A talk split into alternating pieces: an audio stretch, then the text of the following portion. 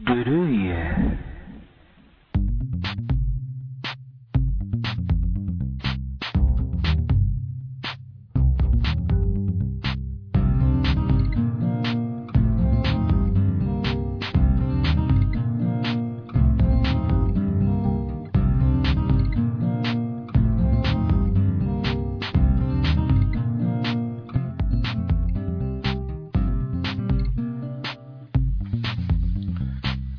南太平洋の深海に眠る石層都市の一室。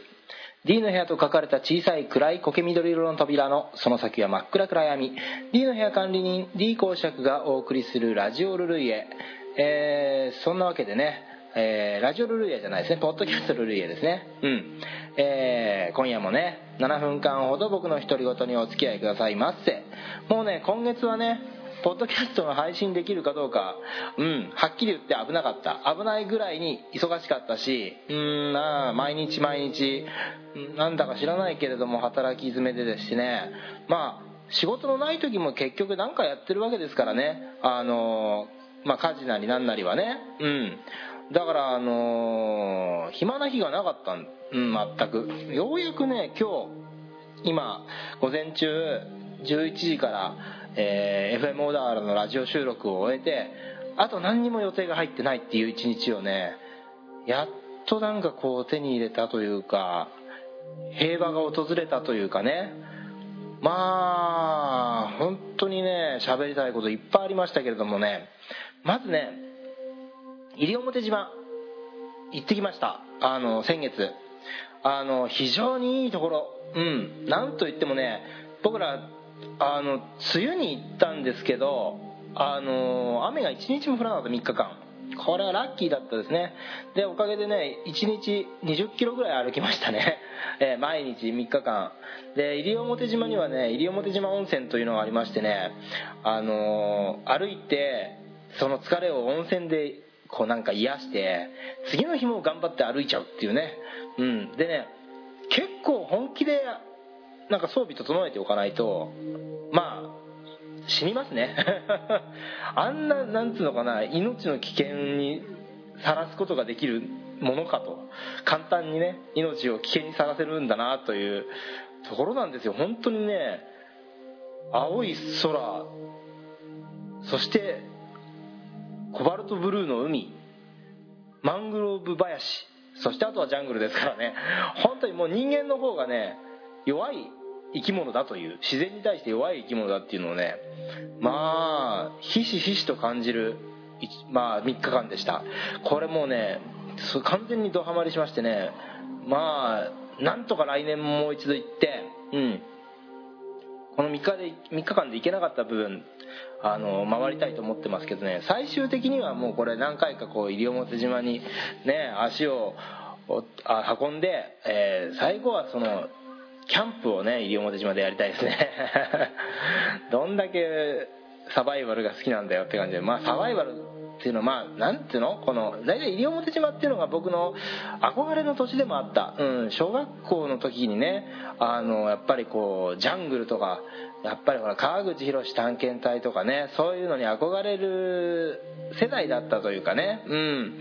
とにかく探検したかったっていうのもあって。探検うんそうだね。うんだからなんかこう大人になったらどんな職業になりたいっていうのをね冒険家とかね、えー、生物学者とかねあのそういうなんかジャングルの中で調査するような、うん、ことをしたかったという夢がありましてですね。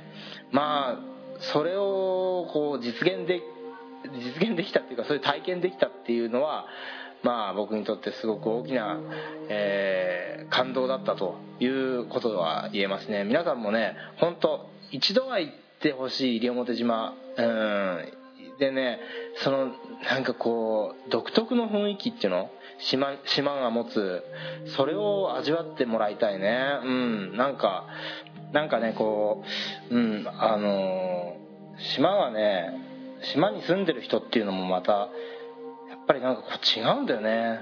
なんとなく暗いっていうかうん。